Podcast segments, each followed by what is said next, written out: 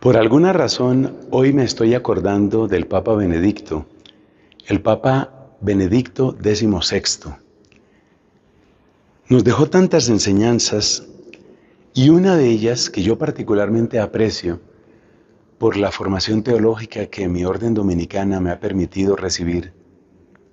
Una de esas enseñanzas tiene que ver con lo que él llamaba cuidado con hacer un canon dentro del canon. Llamamos canon bíblico, canon de la Biblia, a la lista y a los textos propios de los 73 libros que tiene la Biblia. ¿Qué es hacer un canon dentro del canon? Es empezar a escoger aquellos pasajes de la Biblia que coinciden con mi gusto, con mis conveniencias, con mi postura teológica, con mi escuela de espiritualidad, disminuyendo o incluso omitiendo completamente lo que va en otra dirección.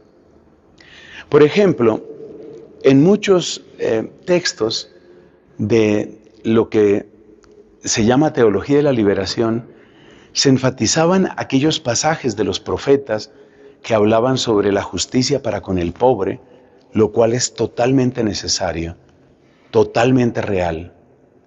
Pero no se decía nada de otros pasajes que resultaban muy difíciles de conciliar con las posturas de la misma teología de la liberación.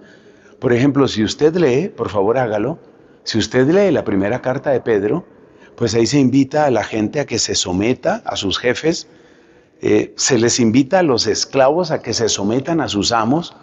Entonces esos textos de Pedro quedaban como tachados, eh, eso no importa, nos vamos a quedar solo con los otros. Eso es lo que criticaba el Papa Benedicto, eso de quitar unos textos porque no me conviene ni quedarme con los otros. Lo mismo le pasó, por ejemplo, a Lutero.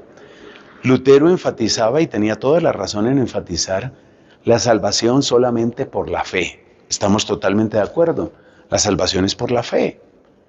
Y por supuesto que en esto que se llama la justificación, que finalmente es como la reconciliación y, y la paz que encontramos volviendo a Dios, sabiendo que somos pecadores, pero Él nos purifica de ese pecado. Bueno, en ese proceso de justificación estamos todos de acuerdo, es indispensable la fe, y solo la fe.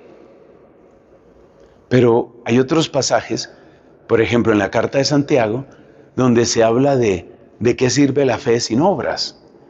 Entonces eso ya no le gustaba a Lutero, tachen, tachen eso. Él llamaba la carta de Santiago una carta de paja, despreciando la misma palabra de Dios. Él, Lutero, que también decía que la sola escritura, pero parece que era solo la escritura que le gustaba a él, que le convenía a él. Bueno, estoy haciendo todo este comentario pues porque creo que es una advertencia que a todos nos sirve, pero también estoy haciendo todo este comentario por otra razón.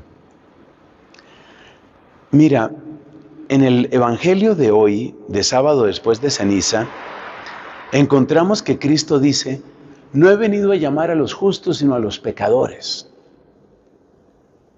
Pregunta, ¿por qué paras ahí? ¿Por qué recortas el texto ahí? Lo mínimo que puedes hacer es dejar que quede completo el versículo. Está tomado de San Lucas. ¿Qué dice el versículo? Dice, no he venido a llamar a los justos, sino a los pecadores para que se conviertan. No me tache esa parte. No se calle esa parte. Es para conversión. Entonces, si nosotros decimos que vamos a llamar a todos y vamos a acoger a todos, eso está muy bien, eso es de Cristo. Pero es para qué? Para que se conviertan. Si se hace una ceremonia, si se hace una predicación, si se hace una bendición que no tiene que ver con la conversión, tampoco tiene que ver con el Evangelio de Jesucristo. Por ejemplo, bendecir a personas que están en una relación de pecado sin llamarlas a conversión es recortar el texto donde no hay que recortarlo. Llamamos a conversión. Recogemos el rebaño de Cristo, llamamos a todos, Pero los llamamos para qué? ¿Para qué? ¿Para que se sepa que somos acogedores? No, los llamamos para que se conviertan, así como también nosotros, nunca sobra repetirlo, también tenemos que convertirnos. Por supuesto, por supuesto. Necesitamos esa conversión. Necesitamos ese cambio. Lo necesitamos. Pero así como lo necesitamos nosotros, lo necesitan también las personas a las que servimos. Entonces nada estar recortando la Biblia. Otro pasaje con el que a veces se hace algo parecido es con aquel de la mujer adúltera.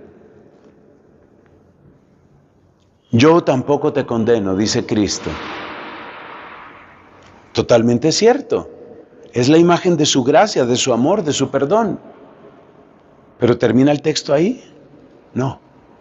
¿Cómo sigue? Vete y no peques más. Y esa tiene que ser nuestra cuaresma. Y esa tiene que ser nuestra vida cristiana. Para eso hemos sido llamados. Pues que Dios haga su obra, su obra perfecta en nuestros corazones, y que nosotros, que tantísimo amor hemos recibido, seamos coherentes con tanta misericordia del Señor que nos llama a conversión. Amén.